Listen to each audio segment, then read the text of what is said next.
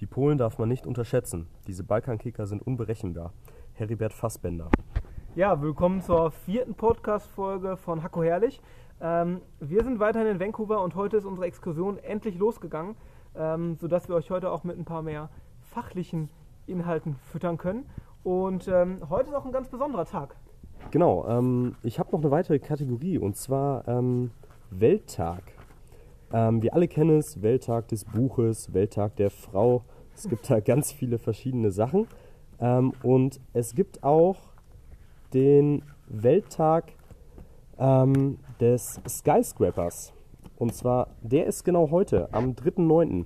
Ich will noch mal kurz ausholen, wann dieser Welttag, wann diese Welttage überhaupt eingeführt worden sind. Und zwar wurde das am 31.10.1947 von den Vereinten Nationen eingeführt. Ähm, und das soll immer an internationale Themen und aktuelle Weltprobleme erinnern. Ähm, und heute, wie gesagt, ist der Skyscrapers Day. Und da sind wir direkt äh, am Anfang des Tages. Ähm, ja, wir sind ja in einer nordamerikanischen Stadt und ähm, da passt zum CBD natürlich wunderbar der Skyscraper Day. Und ähm, ja, wir haben uns heute auch ähm, für den ersten Exkursionstag, der fachlich un unterfüttert wird, einen Experten geholt. Ähm, Kevin nämlich, der äh, sich mit der Expo der Weltausstellung 1986 in Vancouver beschäftigt hat. Und ähm, da werden wir jetzt einfach zu Beginn des Podcasts mal kurz drüber quatschen, ähm, damit wir alle auch die fachlichen Inhalte ähm, so ein bisschen vor Augen haben, weil es eigentlich ein ganz interessantes Thema ist. Ähm, ja, also Weltausstellung 1986, Vancouver stattgefunden. Ähm, was ist eine Weltausstellung, Kevin? Kannst du es mal kurz nochmal zusammenfassen? Also eine Weltausstellung ist eine, zum Beispiel eine Leistungsschau für neue technische Produkte oder Errungenschaften. Und da wird einfach der Charakter einer Stadt beschrieben oder auch ähm, hier gezeigt. Genau, und so war es ähm, am Anfang der 1980er Jahre in Vancouver so, ähm, dass die, die Kohle, vor allem die Kohleindustrie und die, ähm, der Abbau von, von Erzen ähm, hier in British Columbia ähm, eine Krise erfahren hat. Und äh, Vancouver war einfach zu Anfang der 1980er Jahre als recht strukturschwach zu bezeichnen ähm, sodass auch diese Expo einen gewissen Startschuss für Vancouver in ein neues Zeitalter geben sollte und viele Innovationen ähm, einfach mit sich bringen sollte. Ähm, was waren denn so die positiven Auswirkungen, die ähm, nach der en äh, Expo so in Vancouver zu spüren waren? Ja, zum einen hatte die Expo Impulse gesetzt bei der, bei dem, bei der Arbeit. Also die Arbeitslosenquote ist durch die Expo dann gesunken von ungefähr 13 Prozent auf 9,6. Also ist ein guter Arbeitgeber gewesen. Etwa 70.000 Arbeiter konnten dort äh, während der Ausstellung dann einen Arbeitsplatz finden. Ähm, genau, und es ist auch halt so, dass die, äh, das Vancouver recht nachhaltig auch von der Expo weiterhin profitiert, denn ähm, seit, der, seit, den 1986, oder seit 1986 wurde dann eben auch British Columbia und Vancouver immer mehr für den Tourismus auch erschlossen und ähm, ja, der Tourismus ist mittlerweile auch das ähm, zweitwichtigste wirtschaftliche Standbein äh, für Vancouver, was ähm, auf jeden Fall sehr, sehr wichtig ist und äh, die Effekte lassen sich direkt eben auch auf die Expo zurückführen. Ähm, hast du irgendwie noch einen Punkt, der etwas negativer war äh, in Bezug auf die Expo? Ja, ähm, ein negativer Punkt ist einmal die steigenden Mietkosten, denn nach der Expo stieg die, stiegen die Mietpreise auch enorm, bis zu 100 Prozent leider. Und das konnten sich dann viele Bewohner nicht mehr leisten und die sind dann auf der Straße gelandet leider. Ähm, ja, und es ist auch wirklich vor Ort noch so, dass man, ähm, wie ihr auch in der letzten Folge ja noch gehört habt, ähm, in Vancouver Arm und Reich ähm, auch nah beieinander hat, dass, du, ähm, dass man wirklich viele ärmere Viertel hat, aber auch äh, hochpreisige Wohngegenden. Und ähm, ja, das sind einfach aktuelle Entwicklungen, ähm, die es weiter zu beobachten gibt und ähm, mit der sich aber die Stadtentwicklung ähm, ja auch in Zukunft weiterhin beschäftigen muss. Ähm, hast du sonst noch irgendwas zur Expo hinzuzufügen? Nee. Alright. Ähm, dann Dankeschön, dass du äh, uns als äh, Experte für die Expo äh, zur Verfügung gestanden hast. Gerne doch. Und ja, wir machen ähm, direkt weiter mit ähm, dem weiteren Exkursionstag heute, denn wir haben noch einiges erlebt. Vielen Dank. ich war nicht so scheiße. Okay. Ähm, ja, Ähm, wie es sich für den Skyscraper Day gehört, fängt man das natürlich am besten an mit einer schönen Aussicht über Vancouver. Ähm, da waren wir schön auf dem, äh, wie ist das, Lookout? Auf dem Lookout, ja. Lookout, ja. Äh, der Wahnsinn kostet nur die Hälfte wie die Space Needle in Seattle und ist auf jeden Fall deutlich besser, auch wenn es nur 15 Meter weniger sind äh, als die Space Needle von der Höhe, aber das sechsthöchste Gebäude Vancouvers, um das nochmal kurz zu erläutern, da kann man schon einiges Space sehen. Needle rückbauen. Space Needle rückbauen wird hier auch gefordert. Ähm, ja, Lookout ausbauen. Im wahrsten Sinne des Wortes. Nee. War schon bei diesem Wetter auch äh, strahlend blauen Himmel und so, ähm, 360 Grad Blick, war schon. Ja, war cool zu sehen. Also man hatte einen, einen tollen Überblick über äh, Vancouver und das Umfeld.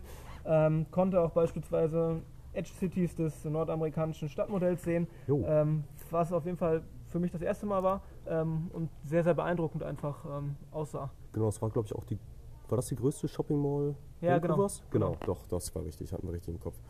Genau, von oben konnten wir auch schön noch äh, sehen, dass sich zuerst ähm, ja, die Stadt im, im Bereich der Guesttown entwickelt hat, äh, um 1810, wenn ich das richtig im Kopf habe. Ja. Und ähm, ja, Ähm, ja, das Ganze beruht eben auf einem, ähm, äh, auf einem Mann, äh, wie hieß er noch? Äh, Gassy Jack. Jesse Jack, Gassy Jack, der Ähm, geschwätzige Jack. der eben, ähm, ja, es war eben früher ein, ein Seefahrerquartier und äh, Jesse Jack hat ähm, damals eben den, den Seeleuten, äh, den Seeleuten war es verboten, Alkohol zu trinken und er hat dann eben im Sperrgebiet des, ähm, des Seefahrerquartiers eine Bar errichtet und ähm, ja, fortan hat sich darum eben der, der Stadtteil entwickelt, ähm, Ja. was eine ganz coole Geschichte eigentlich ist. Und diese Bar wurde innerhalb von einem Tag aufgebaut. Äh, ist auch immer gut, wenn sowas schnell funktioniert. Nicht so lange wie beim BER. Ja, und ansonsten ähm, lief es eigentlich ganz, äh, ganz geil heute. Wir haben die Exkursionsgruppe getroffen, ähm, sind auf jeden Fall, oder wir freuen uns auf die Zeit, die wir mit äh, den Jungs und Mädels verbringen.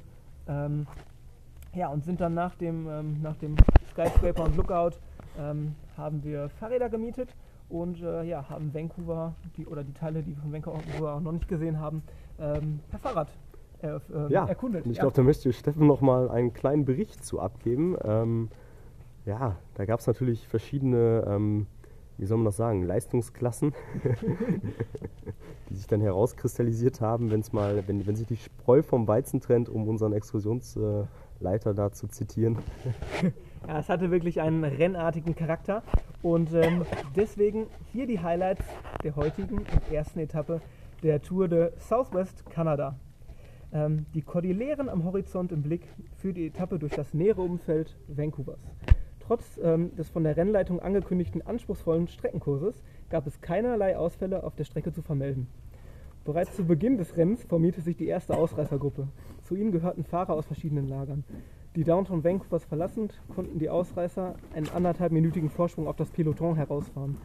Die zwischenstaatliche Sprintwertung an der Steamclock in Kemwey Viertel äh, konnte der Gesamtsieger der letztjährigen Niedersachsen-Tour, Tim Niederberghaus aus dem Rennstall Age Désert La Mondiale, für sich entscheiden, nachdem er zahlreiche rote Ampelzeichen missachtete. Anschließend erhöhte das Peloton wieder den Druck auf die Ausreißer und konnte inmitten des Stanley Parks aufschließen. Hervorzuheben ist dabei die Leistung des sich im weißen Trikot befindenden und durch eine Zentimeter dicke Sonnencremeschicht reflektierenden Jungprofi Lukas Kroll hervorzuheben, der wichtige äh, Helferarbeiten für sein Team Lotto Sudal übernehmen konnte.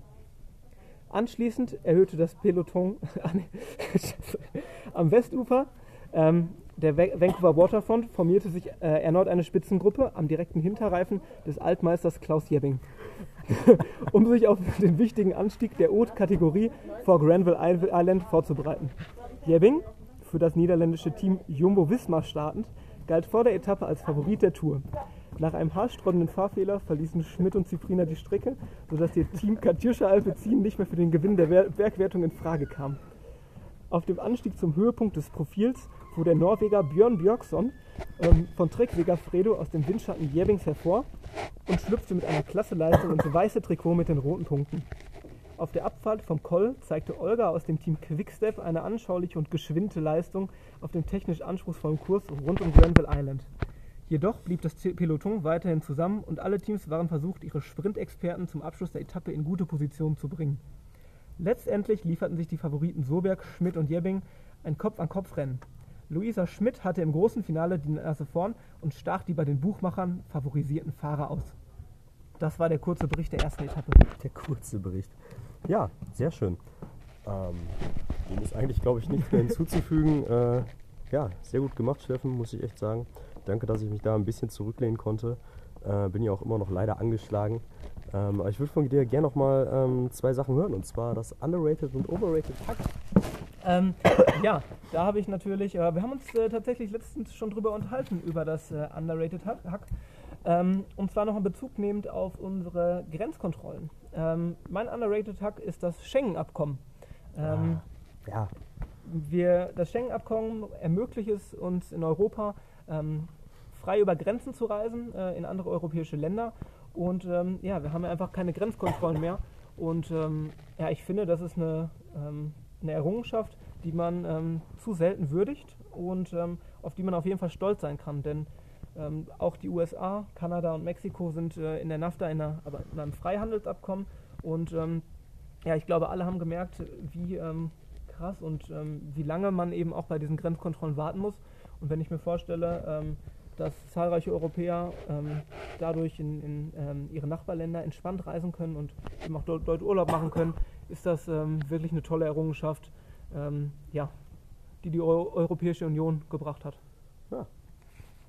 Ja, zu meinem Overrated Hack. Ähm, das ist ein, ja, es ist, sind, ähm, es ist ein Spruch. Und zwar ist es der Spruch, bestell mal schöne Grüße. schöne Grüße. Also ich glaube, dieser, oder man bestellt diese Grüße im Endeffekt in einem von zehn Fällen. Und äh, das, das ist einfach nur eine overrated Floskel. Okay, wir möchten mal kurz reingreifen. Kennst du, die, kennst du den, den, den Spruch, der damit zusammenhängt, so, ähm, steck mal einen Gruß mit rein? Lassen wir auch mal einfach so unkommentiert stehen. Also das ist, äh, der Spruch ist definitiv overrated, weil er einfach nicht funktioniert und keiner sich dran hält. Ja, kann man nachvollziehen, kann man nachvollziehen. Ähm, ja, ansonsten, ähm, heute haben wir wieder einfach super gefrühstückt. Ich hatte wieder ein Burrito, Steffen hatte heute, glaube ich, was hattest du heute? Ich hatte das äh, Breakfast mit Ei und, äh, und Speck. Das Breakfast mit Ei und Chip. Und äh, unser, ja, Björn, muss man auch äh, noch erwähnen, der hat sich heute pochierte Eier mit, ähm, mit Sauce Hollandaise und äh, war da noch Bacon drauf? Ich weiß es gar nicht. Ja, Ich war glaube Bacon. Gemüse mit. äh, Ja, viel Gemüse, genau. Pilze hat er noch erwähnt, genau. Hat er sich mal gegönnt. Äh, ja, echt eine tolle Sache.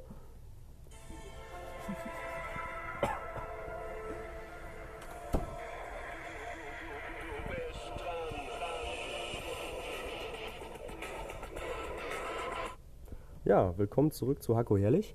Äh, das sind jetzt fünf schnelle Fragen an Steffen Ziprinia. Ähm, da wir gerade beim Frühstück waren, habe ich für dich eine super Frage. Und zwar, ähm, wie sieht für dich eigentlich ein perfektes veganes Frühstück aus? Oh, scheiße. Fuck it. ähm, Erstmal Kakao, oder? ja, erstmal ein schönes Glas warmes Wasser. Ja, gut. Boah, schwierig. Da haben Fang, doch mal an. Erstmal mit Getränken. Wie viel willst du dann trinken? einen Tee. Ein Tee. Ein Tee. Das, Ein Tee. ich- Mit Milch, oder? Ja, oder Kaffee. Ich bin ja ein totaler Kaffee-Fan. Ähm, das, das passt, denke ich. Das bringt, Kaffee bringt euch und mich auch ein, zwei Stunden über den Tag. Ich, denk, ich bin kurz davor zu sagen, das ist mein ganzes Frühstück. Ähm, aber ähm, boah, ganz schön schwierig. Also ich kenne mich wenig mit, mit veganen Ersatzprodukten aus, wenn ich ehrlich bin. Ähm, ich bleibe beim Kaffee, glaube ich. Ich, ich bleibe beim Kaffee. Ohne Milch. Das war's. ja, schwarzer Kaffee reicht mir. Okay, gut. Und, und essenstechnisch? Den brauche ich nicht. Brauchst du nicht? Ich esse erst mittags wieder. Ist das mittags wieder? Ach komm, nee, so einfach kommst du mir nicht davon. Du gibst mir jetzt irgendwie was, was du, was du dann essen kannst. Was kann ich denn da essen? Ich weiß nicht, ein Nee. Obstsalat. ja, Obstsalat ist schon mal gut. Obstsalat, genau. Einen schönen Joghurt drüber. Oh, scheiße. also die eiskalt erwischt. Eis, eiskalt ausge, ausgenockt. Ja, aber ein Obstsalat hört sich doch mal gut an. Eine schöne Melone. Obstsalat geht immer. Eine schöne Melone. Schöne Melone, ja. Ja, gut. Ja, war ein bisschen schwach, aber ist okay. Ähm, zweite Frage. Was ist etwas typisch Banales für Deutsche, was nur Deutsche tun? Also direkt als Klassiker ist mir das eingefallen mit dem, das, der typische Handtuchgate. Der, Handtuch, Ah, ja. der Handtuchgate im Urlaub, das ist schon sehr typisch. Ähm, aber ich glaube, Deutsche ziehen auch unfassbar gerne Sporttrikots an. so im Urlaub, wenn man unterwegs ist, die Deutschen ziehen unfassbar gerne ihre eigenen Heimatvereinstrikots an.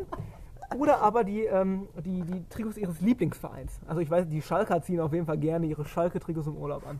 Das, äh, das kann ich auf jeden Fall haben wir, sagen. haben wir eigentlich Schalke auf der Exkursion? Ja, leider. Ja, echt? Ja, Kroll auf jeden Fall. Kroll auf jeden Ah ja, Ja, tut weh, tut weh. tut weh, okay. Ja gut, ähm, ja, mir wird da noch einfallen, so ähm, ein Sylt-Aufkleber im Auto. das ist für mich auch so, da hängt dann so ein komisch langes Stück dran und man fragt sich, ach ja, klar, ja, ich fahre jedes Jahr nach Sylt. Oder ähm, so eine, so eine 7-Achtel-Hose zum Sippen. Wo du so, ne, ist eigentlich eine normale Hose und dann kannst du die 7 Achtel sippen, 3 Viertel sippen und auch mal halb Ja, sippen. das ein Achtel ist wichtig. Das ein Achtel Ja, ist, ja. gut. Und vor allem dieses ein Achtel, das kannst du dann auch wieder bei deiner halben wieder dazwischen machen, damit du eine fünf Achtel Zipperhose hast. Finde ich überragend. Ähm, ja, oder eine Riesenkaninchenzucht. Also ich habe doch von keinem Land gehört, wo man so sagt so, ach ja, äh, mein Hase ist jetzt wieder, der, der wiegt 35 Kilo. Ja gut, ähm, nächste Frage. Soll dann recht schnell gehen heute. Ähm, welche Ansage im TV würdest du gerne mal übernehmen?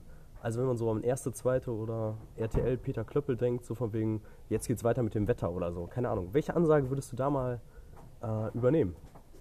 Boah, ich, äh, vielleicht keine Ansage, aber ich wäre unfassbar gerne ähm, ja, Sportkommentator.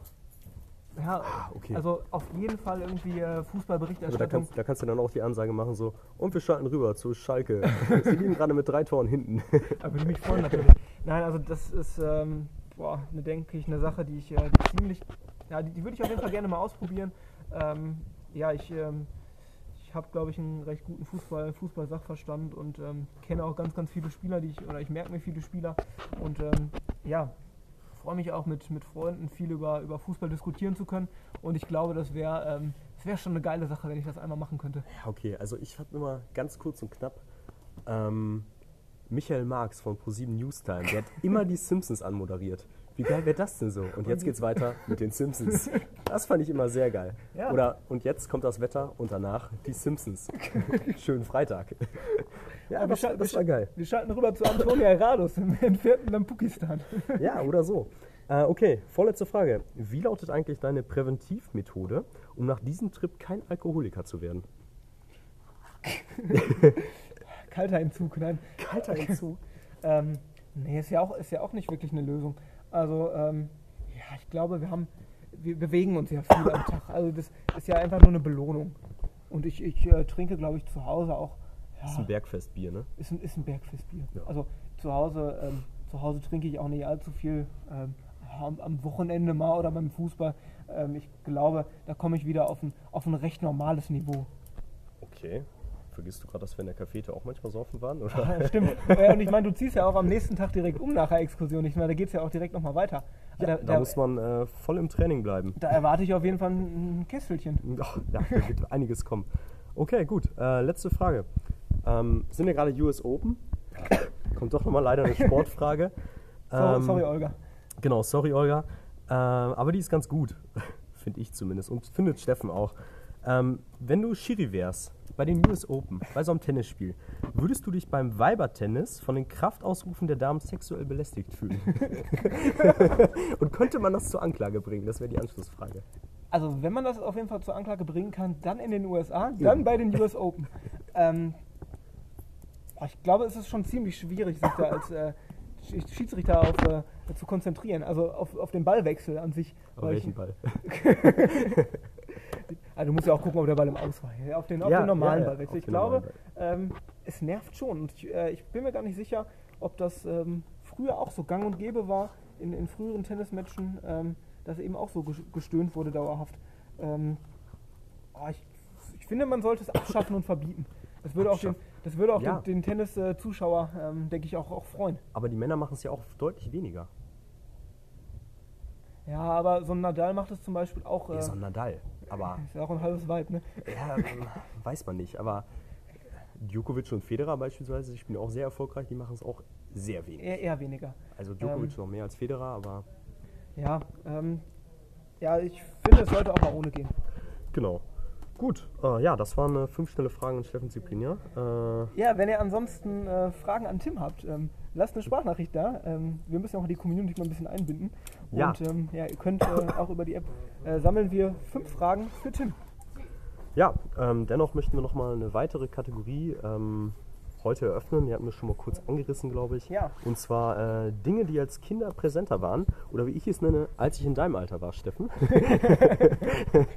ähm, da fällt mir auf jeden Fall ein, im Zuge der, der Masterarbeit äh, CDs brennen. Ja, Das macht man gar nicht mehr. ähm, macht man wenig und mein Laptop hat beispielsweise auch gar ein CD-Fach mehr, ähm, wo Ja. ich überhaupt mit brennen könnte. Also ähm, da machen, glaube ich, die Copyshops auch immer eine, einen guten, ähm, noch gut Gewinn, wenn sie da mal eben den, den Rohling brennen. Vor allem kauft man eine einzelne CD. genau. Oder kauft man eine einzelne CD-Hülle. Grüße gehen raus an Fabius, der mir eine geliehen hat. Ja, stimmt. Ja. Äh, gut, hast du sonst noch was? Ja, ich hätte, äh, ich würde noch gern das Labyrinth droppen. Ah, Auf jeden Fall, ähm, ja, etwas, was als Kind deutlich präsenter war. Wie oft hat man sich äh, Labyrinthe auch gebaut oder hat sich äh, hat Spiele mit Labyrinthen äh, gespielt, weil ein Maislabyrinth oder ähnliches. Das war deutlich präsenter.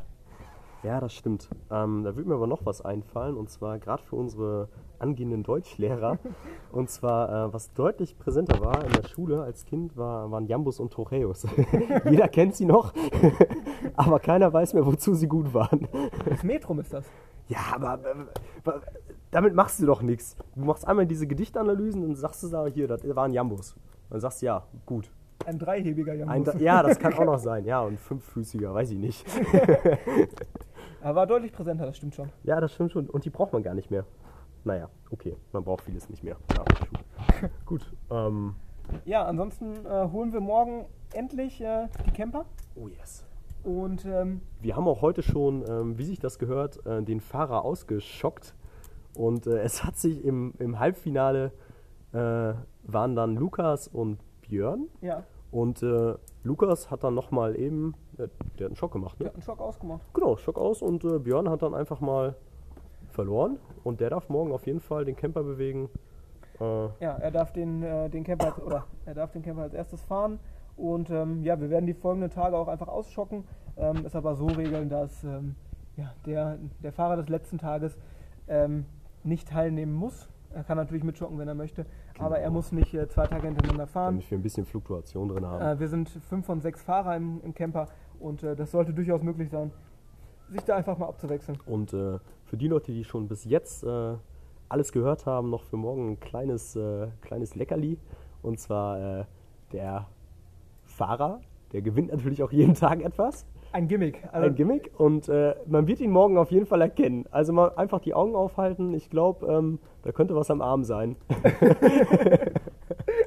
Ja, wird, ähm, das ist noch eine kleine Überraschung von uns, auch an die Gruppe natürlich. Ja. Ähm, wurde vorher, wir haben keine Kosten und Mühen gescheut. Und Ich- ähm, Wollen wir mal kurz den Namen nicht nennen, dass ich das war. Aber danke. äh, Tim hat keine Kosten und Mühen gescheut und äh, hat da was organisiert. Äh, ihr werdet es morgen sehen. Ähm, ansonsten, ja, wir holen die Camper und äh, werden uns spätestens in ja, zwei, zwei, drei Tagen irgendwie wieder. Spätestens. Ja, wir haben im Moment äh, Bock und äh, Redebedarf. also wie wir hier schon gequasselt haben, ähm, ja, tun wir sonst auch nicht so viel. Genau, so, das vorletzte Wort habt wie immer ich. Ähm, ich wünsche euch was. Wir sehen uns. Ja, bis morgen.